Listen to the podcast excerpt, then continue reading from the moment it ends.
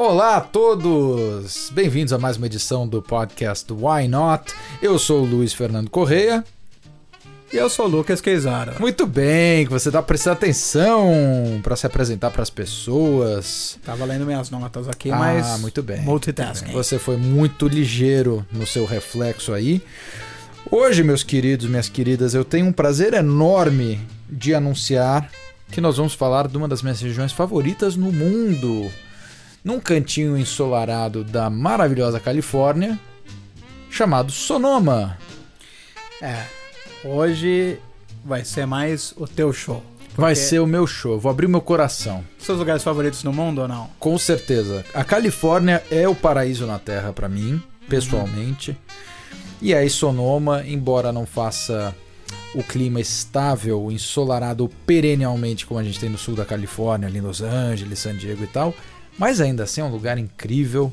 Eu estive lá no ano passado, no verão, e foi uma viagem sensacional, sensacional. Eu já tinha ido algumas vezes para Califórnia, já tinha morado na Califórnia, mas essa passadinha por Sonoma foi de fato marcante e tatuou é, com letras é, garrafais. púrpuras, garrafais, claro, mas também púrpuras como vinho, o nominho de Sonoma no meu coração. É, eu nunca, eu não conheço a Califórnia, nunca fui.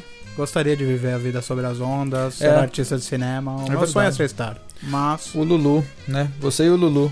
Eu, e o Lulu. Os dois são Lulu, né? Ele também chama Luca, né? Na verdade, mas é Lulu o apelido. É.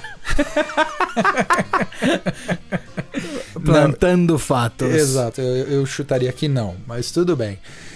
Pessoal, antes de começar o programa, é... só incentivar vocês a curtirem, a compartilharem, manda o link do Spotify, manda o, li- manda o link do, do, do Apple Podcast, eu nem sei, nem sei como chama a plataforma, estou supondo que seja É o. Apple Podcast. É. Você pode compartilhar também o Buzzsprout. Ah, o nosso o Instagram também tá Sim. sendo updated. Toda Como- vez que a gente tá gravando. Como você acha a gente no Instagram? ah, at Podcast Wine. Podcast Wine.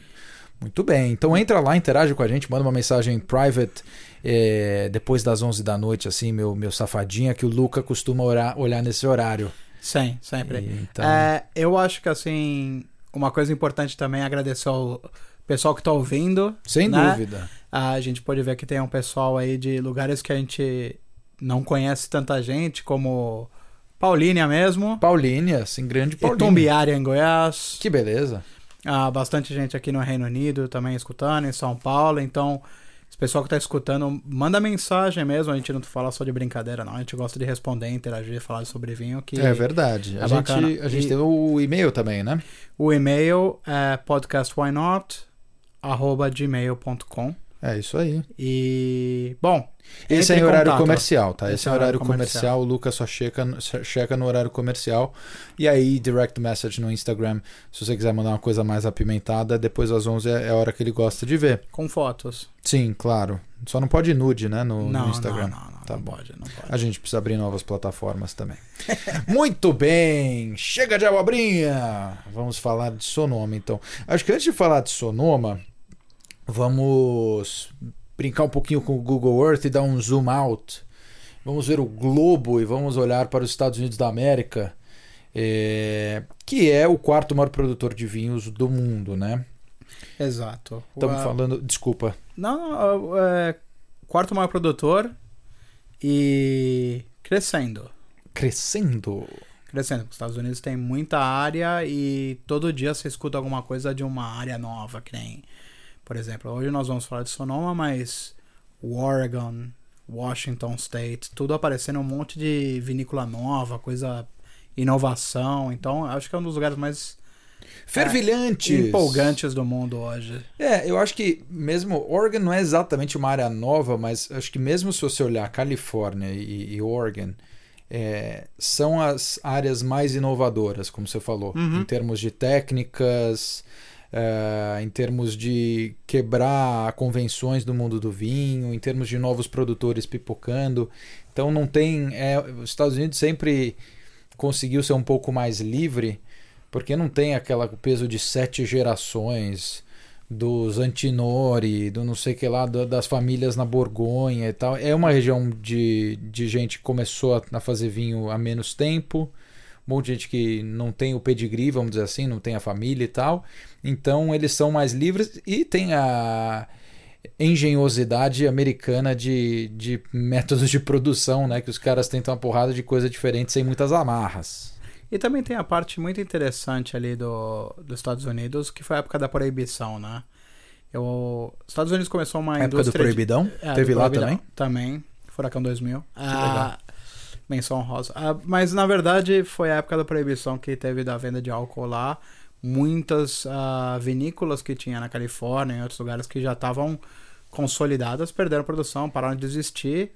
E não quero me aprofundar muito nessa história, mas enfim, é um país que teve uma história turbulenta e meio que se achou ali na produção do vinho. E hoje é o quarto mar do mundo que diz muita coisa, É, né? americano é bom de se achar, né?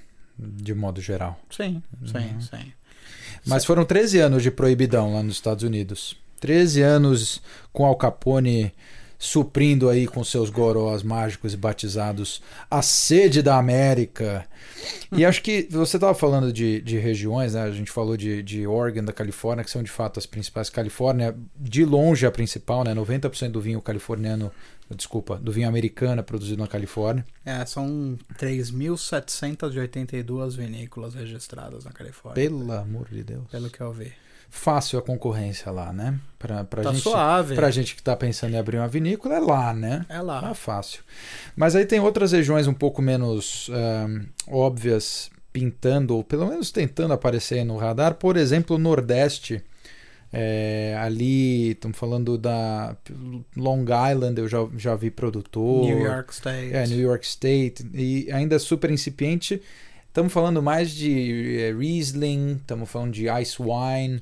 Mas a tendência é que com aquecimento global, com aumento de algumas temperaturas em algumas áreas aí, esses caras possam passar a produzir coisas Sim. um pouco mais alinhadas com o que a gente vê na França, de repente. Tem produção de vinho até no Arizona.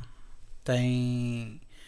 Assim, cada vez que eu pesquiso um pouco, eu falo com algum americano que gosta de vinho, você descobre alguma coisa nova. Hum, Então, o Arizona foi, um, foi uma surpresa, que eu trabalho com o pessoal em Phoenix e acabei descobrindo que tem vinho por lá também. É, E mesmo assim, se você começa a subir até pro Canadá ali, perto de Montreal e tal, então você já começa a entrar outra cultura Tem. de vinho. Então, a América do Norte está produzindo muito. Mas tem o Ice Wine, né? Eu Aham. lembro que eu tive em, em Toronto e fui lá para Niagara Falls, aquele, pessoal, aquele pedaço lá, e passei por produtoras. É, acho que uma, inclusive, do Dan Aykroyd, do, do Blues Brothers. I'm afraid of no ghost. Grande, exato, e do, do, do Caça Fantasmas também. E, e ele tem uma, uma vinícola lá de, não só de Ice Wine, mas muita coisa que, que se produz ali naquela região é Ice Wine, que é um vinho doce, né? É Quase que um late harvest, ele vira Uhum. quase que uma uva, uva passa, então concentra bastante açúcar ali. E enfim, o vinho docinho, néctar canadense. Mas a gente não tá aqui pra falar do Canadá hoje, né, Luca? Vou falar de América. America, fuck yeah. A gente vai falar da Califórnia. Califórnia, meus, meus queridos, estamos falando de três grandes áreas aí, eh, principalmente. A gente tem alguns vales, que tem o Madeira e tem o Lodi. Você tem a costa central, que é onde você tem Paso Robles e Santa Bárbara, por exemplo, eh, onde produz um dos grandes ídolos do, do Lucão, trabalha por lá, né? O Rajat. Esse mesmo. A Jato faz pinots delícia lá. Ali se produz muita coisa e San Omar Obispo também por ali. É, São Luís Obispo. São Luís Obispo. San Omar é outra pessoa. E, e- não, mas você tem produção de Pinot, produção de Syrah, Passo Robles também é uma área famosa. Tem, mu- tem muita coisa na Califórnia, muita. Até a gente chegar na costa norte, né, na North Coast, que é onde você tem como grandes Aí o expoentes. bagulho fica complicado. É ali que o bagulho esquenta, que é Sonoma e Napa. Uhum. Né? Então, e aí o que a gente fala, antes da gente entrar nos particulares e pormenores de Sonoma, acho que o- o- a dinâmica geral que acontece lá, principalmente quando a gente está falando de, de North Coast, etc., na verdade se aplica de modo geral essas regiões que a gente falou, mas quanto mais perto da costa você tem um clima mais frio, Então você tem uma predominância aí de produtores de Pinot Noir e Chardonnay. E aí quanto mais para o interior você vai, mais sol tem e mais quente fica. E aí você vê Zinfandel bastante, você vê Syrah e você vê Cabernet. Que aí vão ser vinhos mais bold, mais encorpados, muita fruta. É, e aí uma coisa que acontece lá que é, que é o, o grande determinante quando a gente fala de produ produção de Pinot, por exemplo, é a dinâmica de, de fog, né, de névoa Sim. que acontece lá. Porque você tem, logo depois da, da costa do Pacífico, você tem montanhas, né, você tem umas cadeias ali. E depois disso você tem os vales, né? A gente já mencionou Vale Madeira, Vale Lodi, tem na, na, na, Califórnia inteira até o sul ali, Vale de San Fernando, enfim, tem uma porção de vales. E aí, o, durante o dia, esses vales dentro do, do, do, do, do território, eles ficam muito quentes, né? Tem muita incidência de sol, temperaturas passa dos, dos 30 graus, e aí o ar quente sobe e ele cria um espaço que puxa a, o fog que vem do, do, da costa que vem do mar. Que vem do Pacífico um ar super gelado, o mar é muito gelado, uhum. né? o oceano super gelado. E aí, enfim, você cria esse fog que é aspirado ali pelo vale, e aí ele cobre as, ele encobre as encostas com esse fog, com essa névoa. E essa névoa acaba criando uma, uma, uma proteção, uma né, proteção, né? uma temperatura controlada, quase com ar condicionado natural. Uhum. E aí isso viabiliza aí produções de Pinot Noir e Chardonnay fora de série, né? Eu acho que uma coisa que me impressionou, assim, nós falamos em outro episódio uh, da Argentina sobre os microclimas e, e, a maneira com que a geografia ajuda, né? Eu acho que na Califórnia isso é exposto ao quadrado, assim, sabe? É, você olha o que é produzido na Califórnia, eu consegui achar referência de Barbeira até Pinot Noir. Ah, é? Você tem produção, você teve produção de Malbec em algum momento ali também. Hum. Então é um lugar que você vai de um lado a outro dessa costa norte principalmente e a brisa do Pacífico, o esquema do fog, do, das temperaturas, você consegue falar, bom, vou fazer alguma coisa um pouco mais uh, resistente, que não Cabernet Sauvignon. Não, vai ser um delicado como o Pinot Noir. Você tem variação. Você tem uma variação né? nesses 240 km quadrados, que eu acredito que é a área.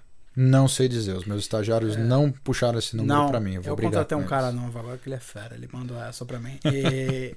Mas, brincadeiras à parte, eu acho que assim, é uma área bem grande, montanhosa e tal, então você consegue se deslocar não muito, que é o que faz algumas vinícolas para produzir eh, vinhos diferentes, a gente vai falar disso depois, mas você consegue coisas muito diferentes, assim, sabe? Solo diferente, tudo diferente. Eu acho que a Califórnia é muito rica por isso. Maneiríssimo, maneiríssimo. E outra coisa que acontece lá, é, você falou do Cabernet, né? Uh, hoje não vamos falar de Napa, que é conhecida por, por Cabernet. Ah, a meca do Cabernet. A meca do Cabernet, né? Cabernets potentíssimos. E isso vem porque os verões são, são super secos lá. É comum a gente ver na Califórnia esses incêndios terríveis que a gente teve no ano passado, por exemplo, quando eu estava lá. Uh, e aí pouca chuva na época da colheita, né? Ali por volta de setembro. Então o, o produtor consegue fazer um período de hang time, que, que, que se chama no, no, no, negócio, que é basicamente o tempo que você espera ali com, antes de colher a, a uva então você pode prolongar o hang time e o vinho acaba ficando mais potente. Você está amadurecendo ele mais, ele vai subir Sim. o nível alcoólico. Então esses vinhos mais bold, os Cabernet que o, que o Parker adorava da nota alta, é, basicamente vem mais ou menos dessa, dessa característica também. E é o que faz uma das coisas da, dessa parte da Califórnia ser um pouco de um tiro certo para comprar vinho, dependendo da, da uva que você escolhe, né? Porque como passa com o Malbec na Argentina, como acontece com o Malbec na Argentina o Cabernet aí que você falou, que nós não vamos falar mais essa última vez, é, você tem a condição ideal para a produção daquela uva. E é uma uva resistente e tal. Quando você tem a condição ideal, abraça. Você vai fazer vinho bom todo ano. É isso aí. Muito bem, acho que como introdução sobre Estados Unidos da América, Califórnia em geral, estamos bem. Vamos passar para a segunda parte do programa então, quando a gente começa a falar especificamente de Sonoma. Luca, vamos começar com você me explicando qual o significado, a origem da palavra sonoma. Nossa, me pôs numa roubada, porque eu não sei. Eu também não. Inventa. a gente podia colocar essa no, no chapéu, né? A gente fez um episódio para você que, que começou a escutar hoje que se chama Back to Basics. E a gente colocou vários termos ali, sorteou, colocou num chapéu aqui, e aí cada um tinha que falar por um minuto, explicar o que aquele termo significava. Vai lá, ouve se você ainda não, não ouviu, que ele está muito bom. Então, na próxima vez no, no Back to Basics episódio 2, a gente vai colocar Sonoma lá sonoma. e é bom você estar preparado. Ok. Fala pra gente então de Sonoma, independente do nome. Cara, Sonoma é. A primeira coisa que me chamou muita atenção quando eu comecei a estudar é Além da área da diversidade, você tem os solos diferentes. Eu sou um pouco de nerd assim com, com o, te, o termo do solo. Quando você começa a ver, você tem clay, que é barro, né? O, barro. Argila. Famoso tem barro. solo argiloso, tem de. Uh, tem Areia. arenoso, você tem um solo de que é de cascalho, né? É, calcário. Calcário. Calcário. É, você tem. E isso com uma área pequena. Você tem variações muito grandes. Você tem a parte do foco que você falou e outra coisa que me chama atenção é Sonoma é uma área um pouco mais relaxada comparada com Napa, mas faz uma produção muito maior que Napa. Então, todo mundo conhece Napa Valley internacionalmente pelos vinhos que são é, tem, produzidos. Tem o renome, né? Desde o julgamento de Paris, né? É. Porém, você vai para Sonoma, é um pouco menos grife, mas mais produção. É, acho que uh, falando em inglês dá para fazer o trocadilho, né? Que, que é. Sonoma é cooler than Napa. É. Por dois sentidos. Ela é mais relaxada mesmo, ela tem um estilo mais autêntico, vamos dizer assim. Mas ela, como ela é mais na costa, é mais perto da costa, né, no Pacífico, ela é mais fria mesmo também. Por isso que você tem é, em Sonoma você vai ter Pinot Noir, e em Napa praticamente não. É... E você tem a parte do, de solo vulcânico também lá. Você tem algumas coisas muito interessantes ali de Sonoma, quando você começa a ver, incluso o que você falou, mas é, não é uma área nova nos Estados Unidos para a produção de vinho. Não, na verdade é a região original de produção de vinho fino na Califórnia no, no século XIX. Ela, é, ela é, é, anterior a Napa. É que Napa, quando a gente fala que, que Sonoma é cooler, é porque Napa ficou acho que o, o, a indústria evoluiu muito, principalmente do lado do, do, turismo. Sideways Effect. Sideways Effect, assim, as, as, são produtoras, são propriedades lindas, você tem serviço de limusine levando gente de uma vinícola para outra, então é meio que, é meio não, é a Disneylândia do vinho, vamos dizer assim. E Sonoma é um pouco mais, mais autêntica, laid back e, e assim por diante. Minha chefe tá em Napa right now. Exatamente agora. Que inveja. Pede para ela trazer uns um presentinho pra gente? Não. É, não, melhor não dever mais nada pra Deve, ela, né? dever mais nada. Outra coisa interessante é que quando você começa a estudar um pouco ali, você fala, você vê que como na Europa a gente tem as denominações de origem controlada, qualificada, etc. Cada país é um pouco diferente. Nos Estados Unidos é AVA, não? AVA. Que, que não é Adult Video Awards. Né? Não é. Eu, eu aprendi. Não é. Pra mim, AVA era aquilo. É, não, o AVA é como o DOC dos caras, a origem qualificada deles. Você tem em Sonoma como Sonoma como um AVA você tem 13 sub-AVAs, que seriam sub-áreas. Então você tem Sonoma como a área principal que se produz, e dentro de Sonoma, eu acredito que você vai falar disso daqui a pouquinho, você tem diversas sub-regiões que né? são os sub-AVAs, são 13 no total. Não vou falar os 13, mas não Alguns. precisa fazer a chamada oral. Essa macro AVA que você falou é a Sonoma Coast, uhum. que é uma AVA gigante que foi criada lá atrás para dar flexibilidade de produção para um produtor gigante. Então uhum. eles precisavam ter flexibilidade de, de é, fazer o sourcing de fruta de diferentes áreas para conseguir ter a massa crítica, porque os caras eram enormes. Então, se, quando se desenhou EVA, os caras fizeram lobby, então Sonoma Coast é quase que uma EVA, é uma Uhum. super EVA que Um não faz muito EVA. sentido. É uma mega EVA que não faz muito sentido. É, e aí você tem algumas sub-EVAs que acho que vale a gente mencionar aqui, né? Acho que a primeira que eu trouxe é Russian River, Sim. que é uma das mais frias eh, ali do ponto de vista de temperatura. Ela tá e é, vamos geek out na parte de geografia mais um pouquinho, mas Faz eu, parte. eu comentei que tem uma cadeia de montanha, né, que separa ali a costa e, e- exato, indo para dentro do, do território da Califórnia. E aí o que acontece? Existe um gap ali na altura da Russian River AVA que chama Petaluma Gap, que é basicamente um dente na cadeia de montanhas, que é basicamente um, um caminho para o fogo passar. Uhum. Então, essa região de Russian River, como está bem em cima da, da Petaluma Gap, é, acaba entrando mais do, do ar-condicionado que a gente falou antes.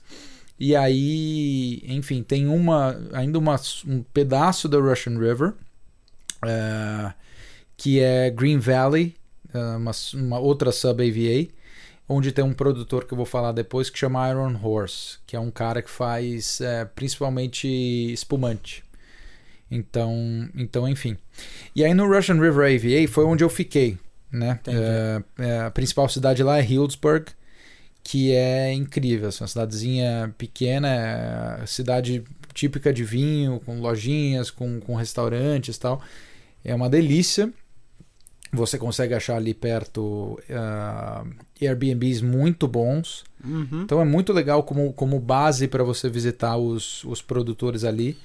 É, tá do lado do Russian River, é, o rio mesmo, então dá para fazer também passeio de caiaque no, no, no, rio, como eu fiz. Então, assim, é uma delícia o lugar, super tranquilo.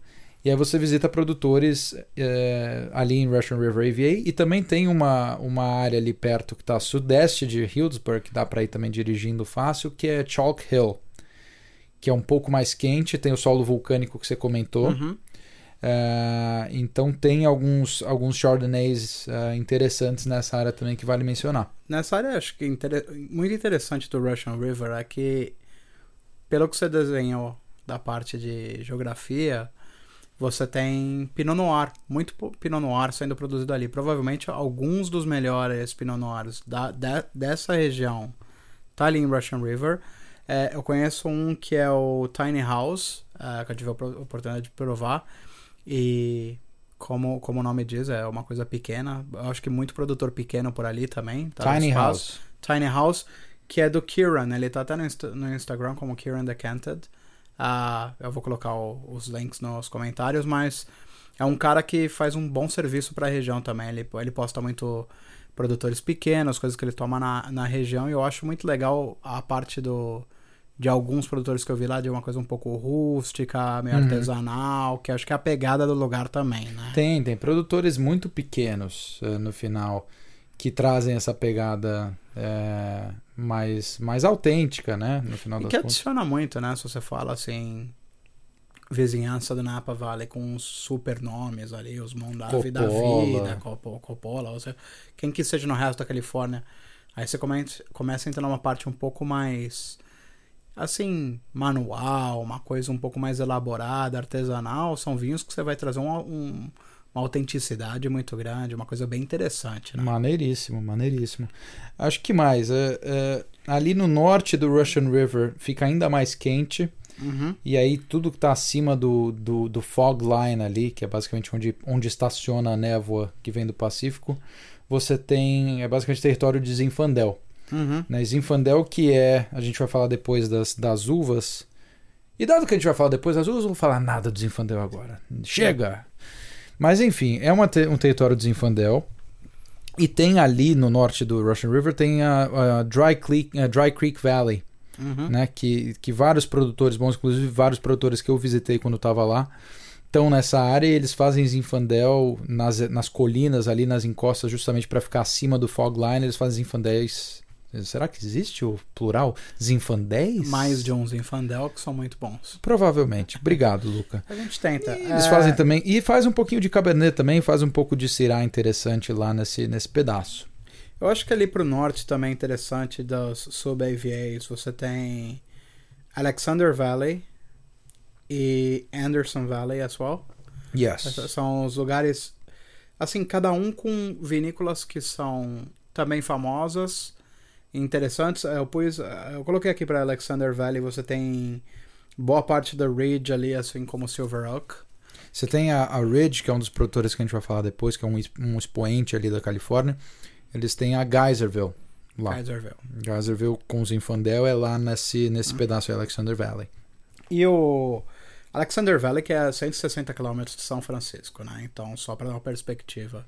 Você é, não há muito tempo de volante, teoricamente. Não, não. É, esse é um bom ponto, Lucas. Você chega ali, no, você chega em São Francisco. O melhor jeito de ir para Sonoma e Napa é, é, pousar em São Francisco, pega um carro e, cara, no máximo, em, entre uma, uma, uma hora, uma hora e meia, dependendo do tempo que você levar para sair de São Francisco, você tá lá. E, cara, o que eu acho interessante é que segue fascinando. Continuo lendo desses, desses lugares, então você fala assim, ó você pega o um mapa do, do norte da Califórnia, essa área de, de Sonoma, você começa a ver um pouco mais para o norte, muda completamente o perfil de produtor. Sim. Então, quando eu falo de Silver Oak, quando eu falo de Ridge Zinfandel, você comparar com o Pinot Noir que está alguns quilômetros dali, é outro, é outro, outro jogo. vinho. É outro é, jogo. É outro país é, no, no, perfil de vinho. Bom, vale lembrar que a Califórnia é maior que a maioria dos países da Europa, né? É, então, esse é o ponto vamos, também. Vamos colocar isso gente, na, a mesa também. Né, não, não é tão pertinho uma coisa da outra assim. É. Muito bom. Alguma outra coisa mais ali falando da região de Sonoma antes da gente começar a falar das, das uvas? Ah, Mendocino e Sonoma Valley, né? Porque você tem o Sonoma Region e tem Correto. o Sonoma Valley. Sonoma Coast e Sonoma Valley. Sim. E você tem o Knights Valley também, onde tem alguns vinhos interessantes que são produzidos ali também. Boa. Apenas se você quiser, por exemplo, desculpa interromper, mas se você quiser fazer um tour na região, como eu nunca fui, mas a, a, o meu approach seria mais ou menos ver os tipos de vinho que eu gosto e onde é produzido e um de cada lugar, assim, que você consiga colocar no tour e você fazer o rolê é. por ali, meio passando esses lugares, né? Eu tentei fazer um pouco, eu tentei mesclar Zinfandel com Pinot Noir. Minha abordagem foi essa, assim, eu acho que eu prioritariamente, eu visitei, acho que dois caras fortes de, de Zinfandel, um cara forte de Pinot, um cara no meio do caminho e um cara forte de espumante, porque a minha digníssima esposa estava comigo e ela adora bolinhas. Então, eu também gosto. Que, também foi gosto. O, que foi o Iron Horse. Mas então, é isso. Dá, é o que você falou, justamente porque tem uma, uma diferença, uma variação grande ali de, de produtor, você consegue combinar um pouco e provar um pouco de tudo. Sim, e uma vez mais, nós sempre somos um pouco mais tendenciosos, tendenciosos para o tinto. É. Mas você tem a produção de vinho branco por ali, especialmente Chardonnay na Califórnia. É, fora de série. É incontestável, né? É fora de série. É, a, a França e Estados Unidos produzem basicamente a mesma quantidade de Chardonnay. Então, só se você. Bom, você colocar no, no papel isso, você tá falando mais ou menos assim. Tudo que é famoso ali de Chablis, de Borgonha e Sim. tal, que tem toda a glória. Tem os caras nos Estados Unidos que estão produzindo uma qualidade tão alta quanto. Sim. Eu não quero entrar em nenhuma polêmica nos grandes rótulos etc. Claro. Até porque eu não participei do julgamento de Paris, eu tava não- ocupado aquele dia. Você tava, né? É, mas o Spurrier até tá, jogo tá do- bravo comigo, Você né? no jogo de São Paulo? Ah, não, não, não. Aquela época eu não tava tão bem assim. Mas o. Brincadeiras à parte, eu acho que assim. Também tá jogando seguro você escolher um Chardonnay californiano. Sem dúvida, sem sombra de dúvida. Já que a gente está falando de Chardonnay, eu vou fazer a transição para a próxima parte do programa, que são uvas. Excelente, vamos falar de uvas então. Acho que vamos separar os dois, os dois mundos aí, o mundo do tinto e o mundo do branco, começando pelo tinto. Acho que as grandes uvas produzidas na Califórnia, a gente já falou algumas vezes aqui, falando de Sonoma em particular, tá? É, Uhum. Pinot Noir, Zinfandel, Cabernet Sauvignon, Syrah e um pouquinho de Merlot. Ainda bem, porque eu odeio Merlot. E no branco você tem Chardonnay, como você acabou de falar, Sauvignon Blanc e Sparkling, né? Os, os espumantes. É os blends de Sparkling, né? Exatamente. Aí Pinot, acho que a gente já falou, a gente tem um episódio também. Hoje eu tô só fazendo merchan da gente mesmo, né? Incrível. Mas, mas é, é, é legal porque ajuda, né? Ou no sentido de você fala assim, tem espumante.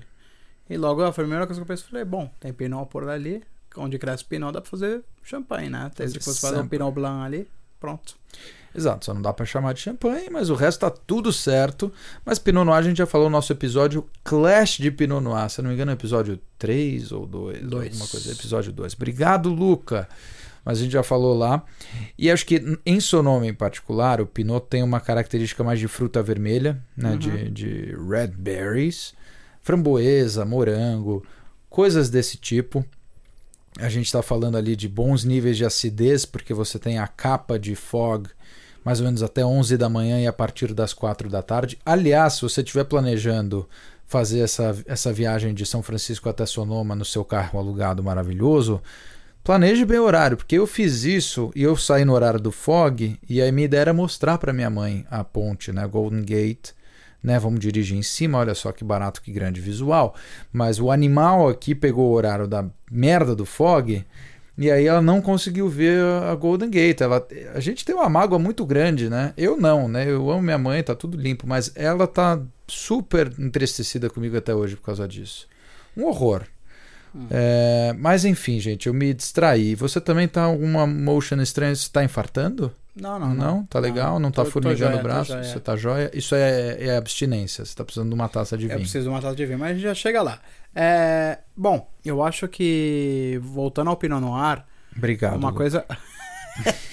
uma coisa interessante é também que dá pra, dá pra sentir um pouco a diferença dos Pinot Noir do, de outros lugares do mundo, como da, como da Borgonha ou como do sul da Califórnia mesmo.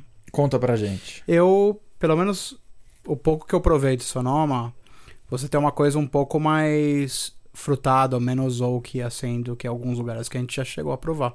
Hum. Mesmo quando nós estamos comparando com o Pinot Noir da Patagônia, que era muito mais forte, o Pinot Noir com Sim. um pouco mais de caráter, o de Sonoma tende a ser um pouco uh, hit, uh, creio que eu, que eu provei de lá, muito mais suave, muito mais uh, fácil de mesclar com, com mais amigável. Eu acho ele assim, mais, mais, eu, eu acho ele mais afrancesado. Ah, sim.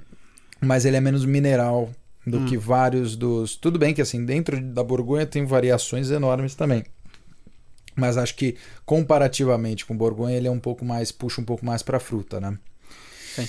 E aí, bom, a outra uva, acho que é uma uva que vale a gente falar em um pouco mais de profundidade porque é, é local, entre aspas, né? É uma das uvas internacionais, mas acho que tem um grande expoente ali, lá. Ali é o lugar. Ali é o lugar que é Zinfandel, né? É. Zinfandel, Zinfa, famoso Zinfa, é também conhecido como primitivo, né? Primitivo lá da Puglia, no uhum. saltinho da bota da Itália, mas inclusive ele foi levado para para a Califórnia pelos imigrantes italianos ali no século XIX.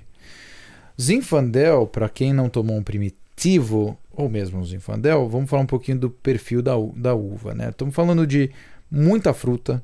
Muita fruta. Muito corpo. É, tanino no meio do caminho, depende do produtor. Uhum. É, al, é, acidez baixa, né? E por último, bastante álcool. É, então é vinho mais encorpadão, mais potente. E um sabor prolongado também, né? Um, sabor prolongado. Um, um, um, um, fim assim do vinho que você sente bastante. Ele fica é bem persistente. É um bom finish. Eu acho por conta do corpo também, por conta do eu sinto muito, eu, eu inclusive li alguns alguns eh, alguns críticos falando sobre isso, mas você sente um pouco desse como geleia assim, sabe? Geleia. De, uh, eles falam assim de candy, sabe? Um pouco porque o vinho, ele, ele tem aquela coisa do vinho que tem bastante fruta, hum. que chega a parecer doce, mas não é doce, sabe? É. E... É, ele tem. Desculpa, pode falar. Não, não, segue. Não, ele tem. É, como, quando você fala em fruta, pode puxar pra amora, pra morango, uhum. pra compota de pêssego. E tem um pouco de. Pode ter também tabaco, como perfil do, do, do sabor aí. Acho que tem muita coisa ali principalmente em Lodi, né, que é um dos vales, não, não é em Sonoma, mas. Uh, e acho que em Sonoma também tem. A gente vai falar de um dos produtores aqui, mas é muito comum é, Zinfandel ser produzido com vinha velha. São as mesmas vinhas que os imigrantes italianos levaram lá atrás, ou plantaram lá atrás, né? não levaram uhum. na mala. Mas, mas, enfim, é muita coisa de vinha velha. Coisa de, sei lá, tem vinha de mais de e, 120 anos lá. Que, que traz é um... um suco bem concentrado, né? Exato. E, e enfim, Estamos falando de Zinfandel é 15% da produção americana, então não é um, uma coisa exorbitante, mas enfim, é uma uva bastante presente ali em Sonoma. Mas, cara, 15% da, do quarto maior país do mundo é, produtor, não é, né? Não é de se ignorar. E acho que ele, uma coisa que eu acho interessante notar, eu um tempo atrás tomava bem primitivo de, da Puglia. E ao passar do tempo comecei a achar muito doce, muito melado, muito chocolate e tal. Uhum O comparativamente, dado que a gente falou que o Zinfandel é, é AKA primitivo, o Zinfandel americano é menos doce e menos melado que o, que o primitivo. Só para dar a... Eu falei primitivo duas vezes ou não? Ah, não. Não, falei Zinfandel e primitivo. Ótimo, não estou tão maluco assim. Mas é isso, o Zinfandel californiano menos, menos melado, menos doce Eu que o primitivo você. italiano. Você, o você- o, o Zinfandel californiano, ele é um, é um vinho que eu não tomo tanto, mas não costuma desapontar. Agora, não acho que é uma coisa que você consegue ficar toda noite tomando Zinfandel. Não, não, ele é E- muito corpo, E né? tá um Muito- pouco, e tá um pouco é um vinho que você vai colocar como o primeiro vinho da sua degustação, porque vai acabar com tudo. Acaba com o resto. É, A mas- menos você mande um, um norte do Rhône na sequência, né? E depois você manda um porto. Mas uh, viramos nerds de vinho. Ah, a gente ri que dessas legal. coisas. né? Nossa, que grande demais, Era piada. tudo que eu queria. Meu Deus. É, mas, brincadeiras à parte, eu acho que é um vinho que, quando você tá começando sua jornada no vinho, quando você tá aprendendo, é um vinho que ele é bem amigável. Ele tem um, ele tem um, é bem balanceado, não é tão ácido, o corpo é bom, você sente bem o vinho, você consegue olhar bastante. É um vinho legal. E ele é um vinho que legal. se você decanta, ele vai. Ele pode decantar bastante. Ele vai, vai mudando o sabor, vai ficando mais Sim. suave. Então é um, é um excelente vinho pra começar. Muito bem. Vamos falar, já que a gente sempre fala de tinto, hoje eu vou falar de Chardonnay. Manda bala, cara. Vai. Adoro um chardonnayzinho. Chardonnayzeira. Chardonnay, estamos falando aí de bastante fruta, um bom nível de fruta, um bom nível de corpo também. Uhum. Ele é muito mais encorpado que um Sauvignon Blanc, por exemplo. Uhum. Ele vai ser menos é, ácido, menos zeste, né? Vamos dizer assim, do, do que um, do Sauvignon Blanc. Taninos baixos, acidez no meio do caminho, álcool um pouco mais para cima. Então, quase que dos, dos brancos, ele é o mais encorpadão também, né? É, Sim, ele é um vinho mais encorpado. Uma coisa que você vai escutar muito as pessoas falando de, de Chardonnay, é uma coisa que você vai perceber. Bom, por causa do corpo, você tem uma viscosidade no copo, você vê isso bem. hum, Por ele é bem encorpado, ele é bem viscoso no copo, você vê a lágrima e tal. E uma outra coisa que você que sempre chama atenção no Chardonnay, os bons principalmente, você vê ele, ele é amanteigado. Exato.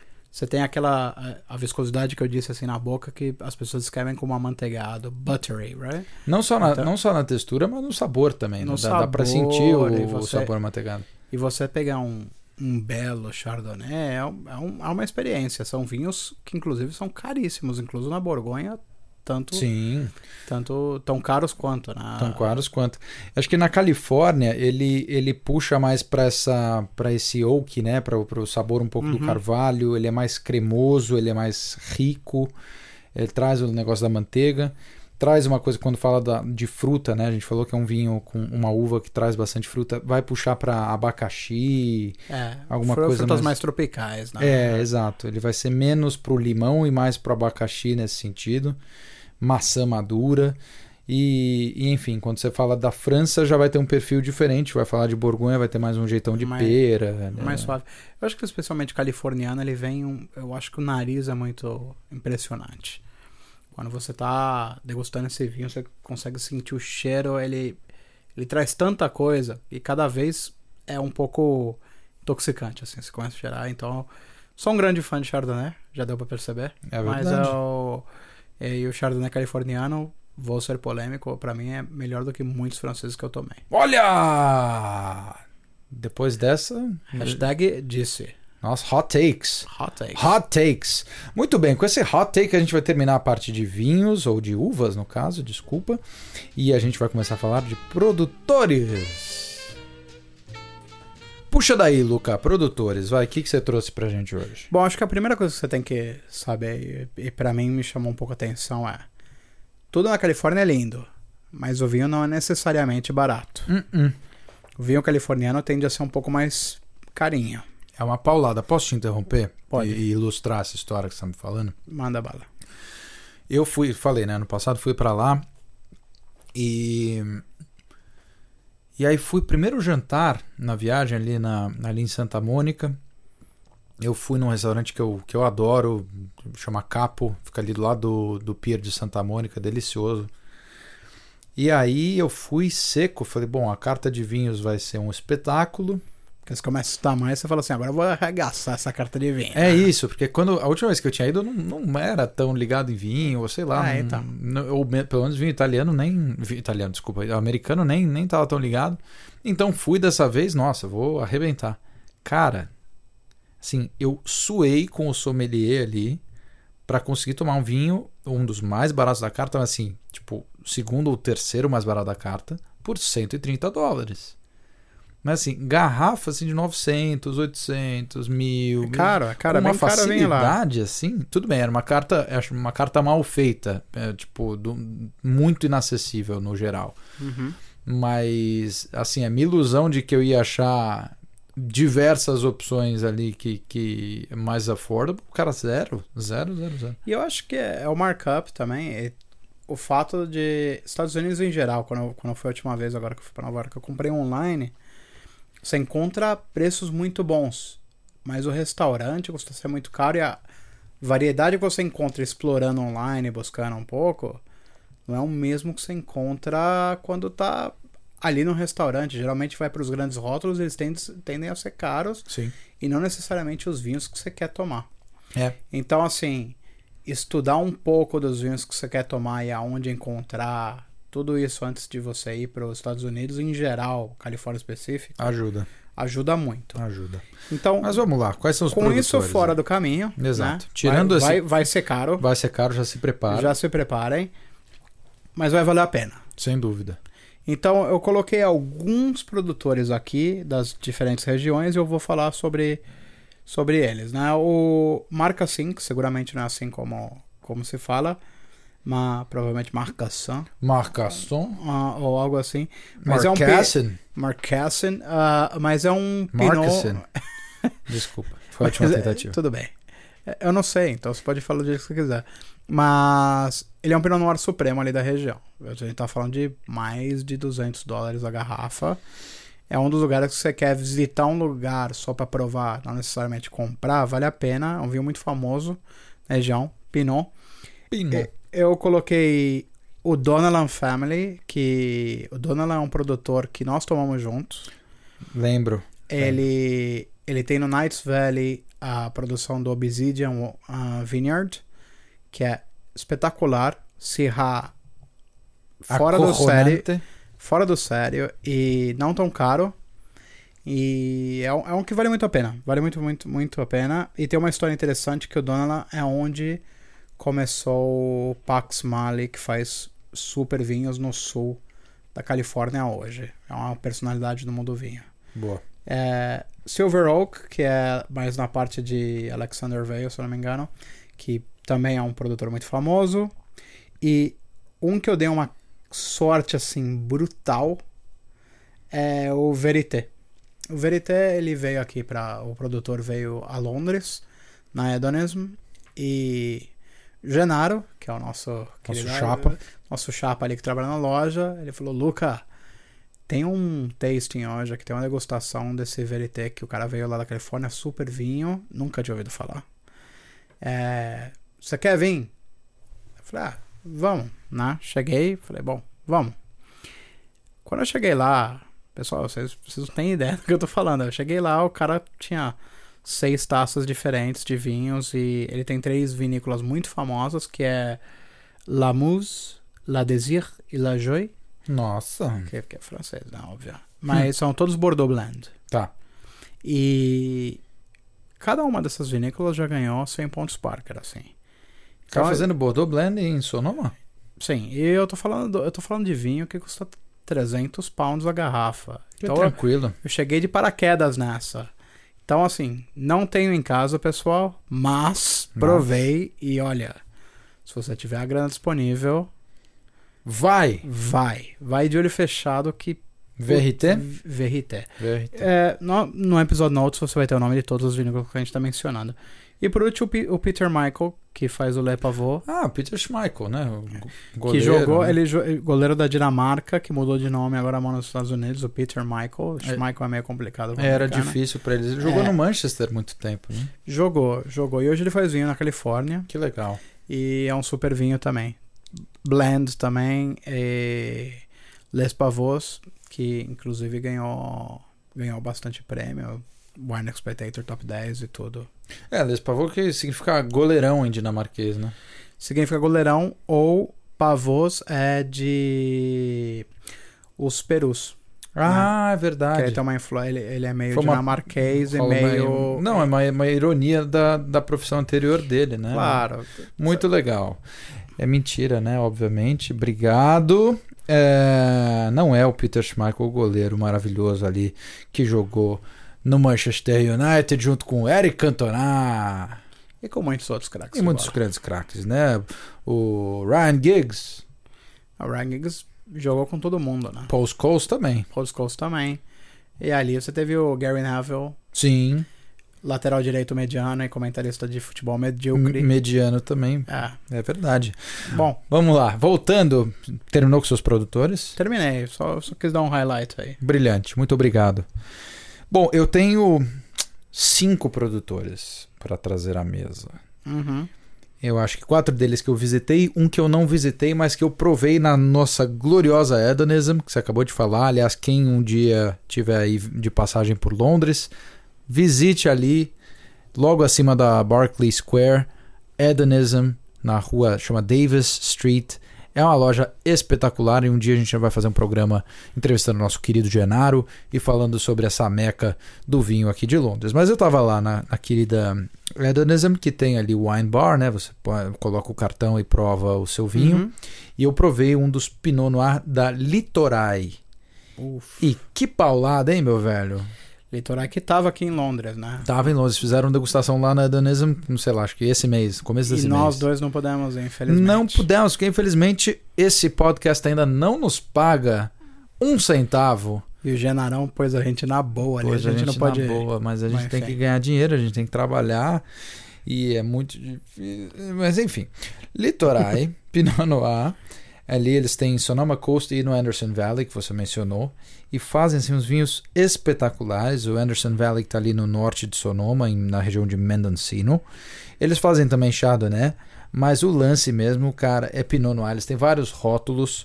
Um deles é o Pivot, que é bastante amora, ameixa, um bom balanço de taninos, uma boa estrutura de taninos. É um puta um vinho. Eu recomendo.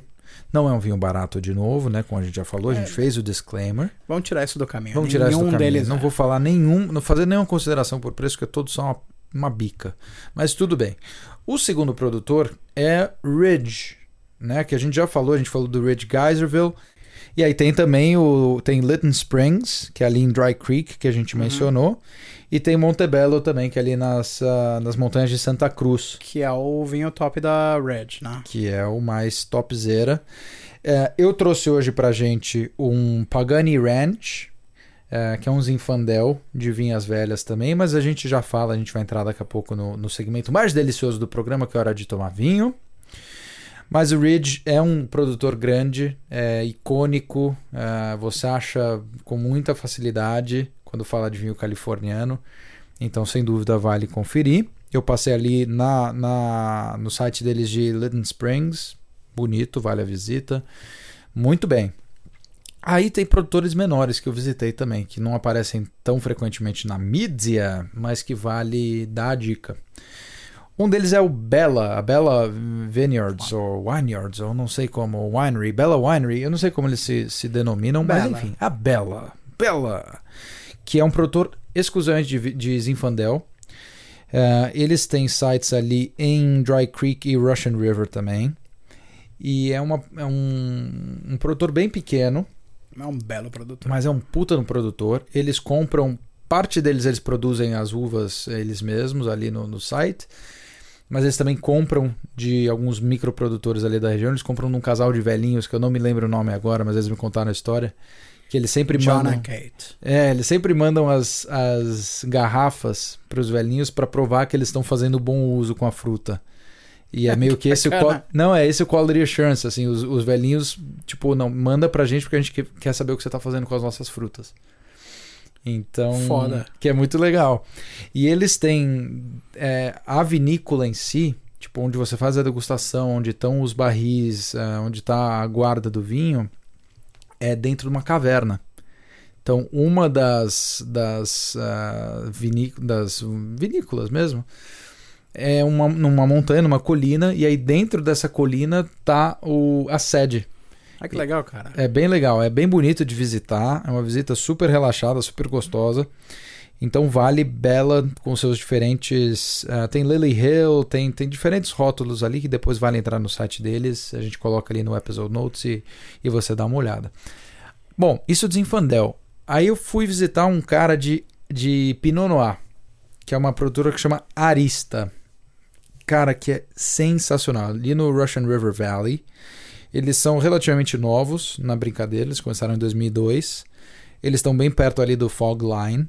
Então por isso que eles conseguem fazer o, o, o Pinot Noir. Assim, é um melhor do que o outro. Cara, é muito, muito bom. Comprei umas duas garrafas diferentes, uns dois rótulos diferentes deles. São Pinot de guarda.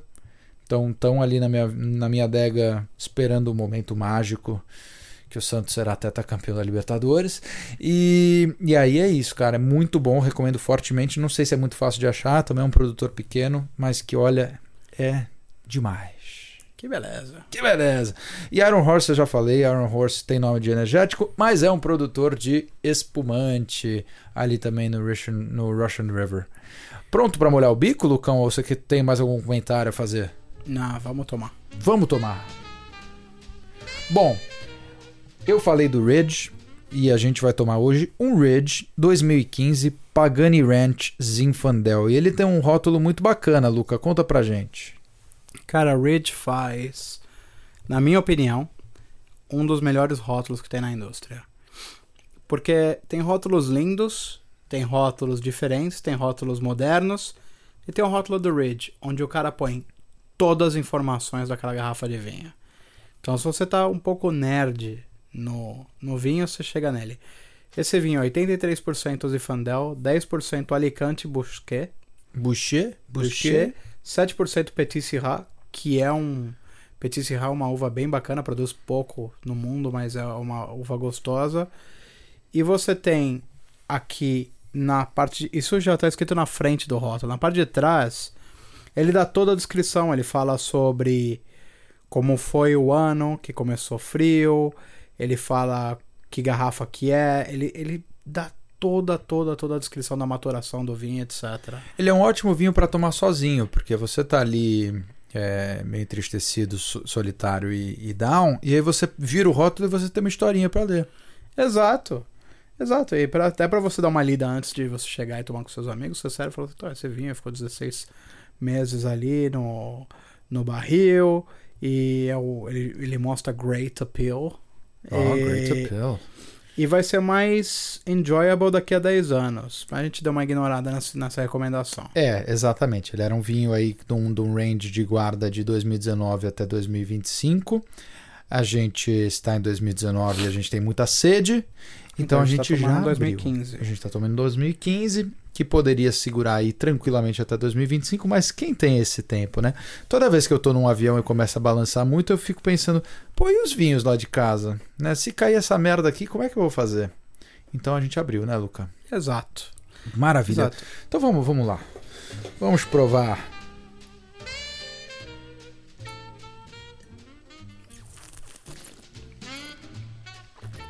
Hum. Eu não sei se eu abri antes da hora, mas tá bom, tá bom. Pra mim tá pronto. Vai ficar melhor com os anos? Vai ficar melhor com os anos. Mas dá pra tomar. Porém. Não, assim, bem o que a gente falou, né? Bem frutado, pesado. Pesado, sim. Pesado, mas com bastante. Você vê, você vê a viscosidade aqui no copo, a lágrima forte. Ele é bem escuro. Bem, bem, bem escuro o vinho. Né? Rubi, né? É um rubizão mais escuro. É, mas. E no nariz, um buquê espetacular. Uhum. Hum. Muita fruta vermelha. Muita é. fruta vermelha mesmo, assim, morango, dá pra sentir bem. Eu gostei muito do, da textura dele, né? do, do, dos taninos. Acho que tá num, num, numa medida muito boa. Uma é. textura super aveludada. E balanceado. É o que nós tínhamos falado. Ele super é balanceado. bem balanceado. E é o que você falou em, em relação ao, ao aftertaste, né? Ele tem um, um sustain bastante bom. Não, ele é um vinho que você consegue degustar ele bem, assim. Você com um copo bem servido desse vinho, você consegue ficar com ele na boca a noite inteira. Muito bom, muito bom.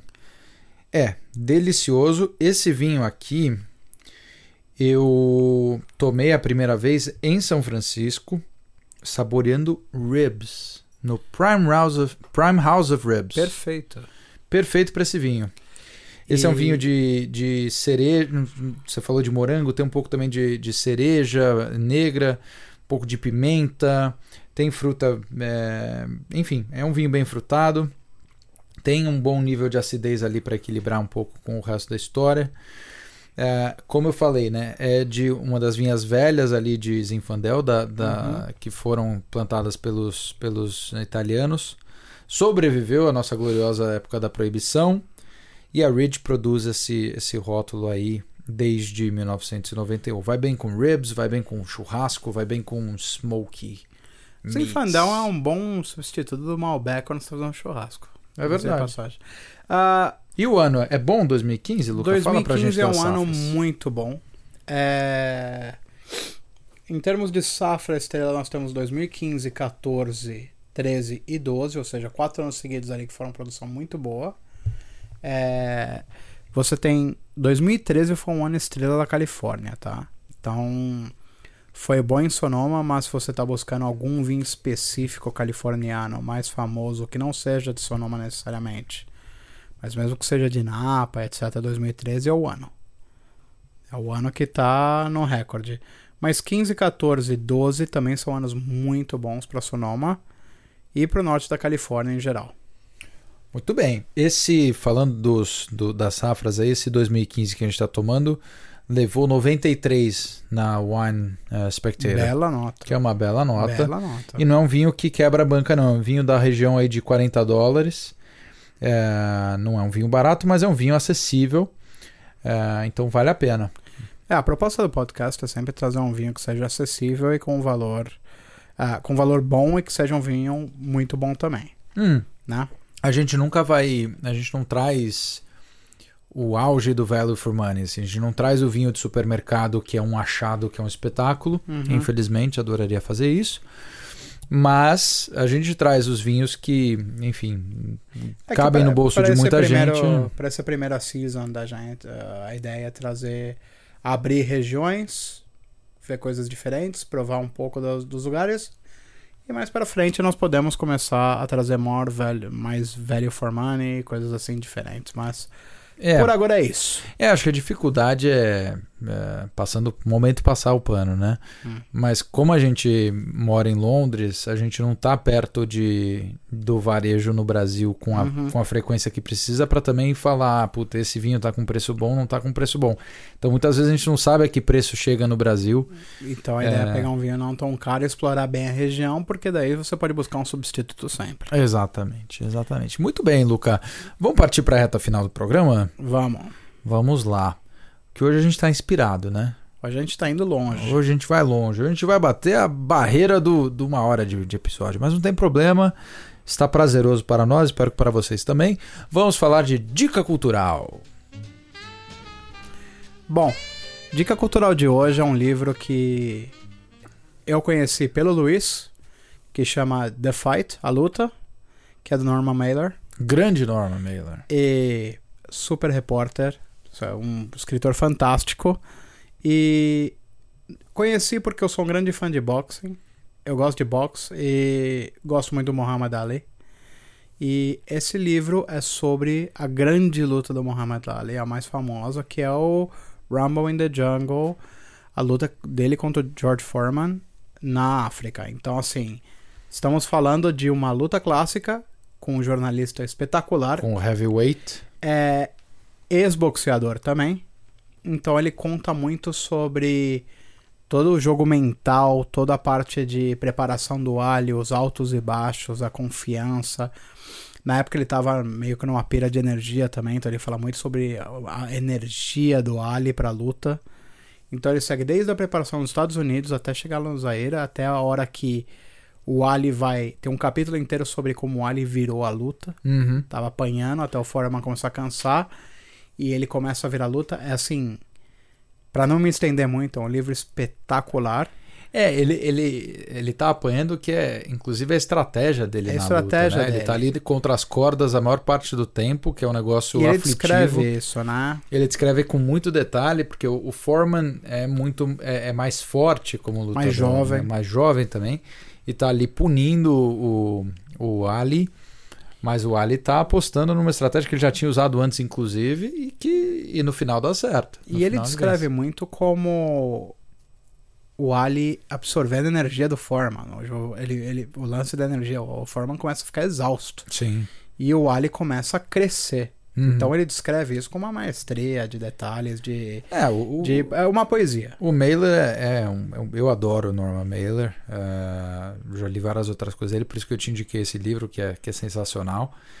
Eh, e mesmo assim, ele conta a preparação ali no Zaire, ele vira quase que um diário de viagem também. É, porque ele tem que voltar para os Estados Unidos durante um mês e depois ele volta pro Intercontinental. Sim. E. E você vê que o cara tá na pira do que, do que ele tá perdendo, porque esse é um momento de preparação para ele também, né? Claro, claro. claro. então, é... E o livro não é, não é muito grande, assim, é um livro Não, que- é um- pequeno, um você livro lê curto. rapidinho, mas... e todo mundo já sabe a história, mas eu acho que é legal a... Ele... O jeito é que ele conta. Eu não sou muito de ler livros sobre esporte, eu leio sobre outros, outras coisas, vinho incluso, porém me trouxe uma visão diferente sobre o tema. É, é um grande clássico e tem, e tem clássico por alguma razão. né? Vale a pena, não. Norman Mailer que ganhou pelo menos dois ah, prêmios Pulitzer.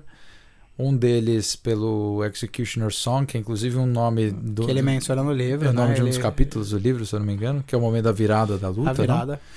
E, enfim, é um cara tremendo. É, é o Fábio Júnior da literatura americana. Ele casou, sei lá, umas sete vezes, mais ou menos. Tem nove fi- teve nove filhos. Enfim, adoro o Norman Mailer.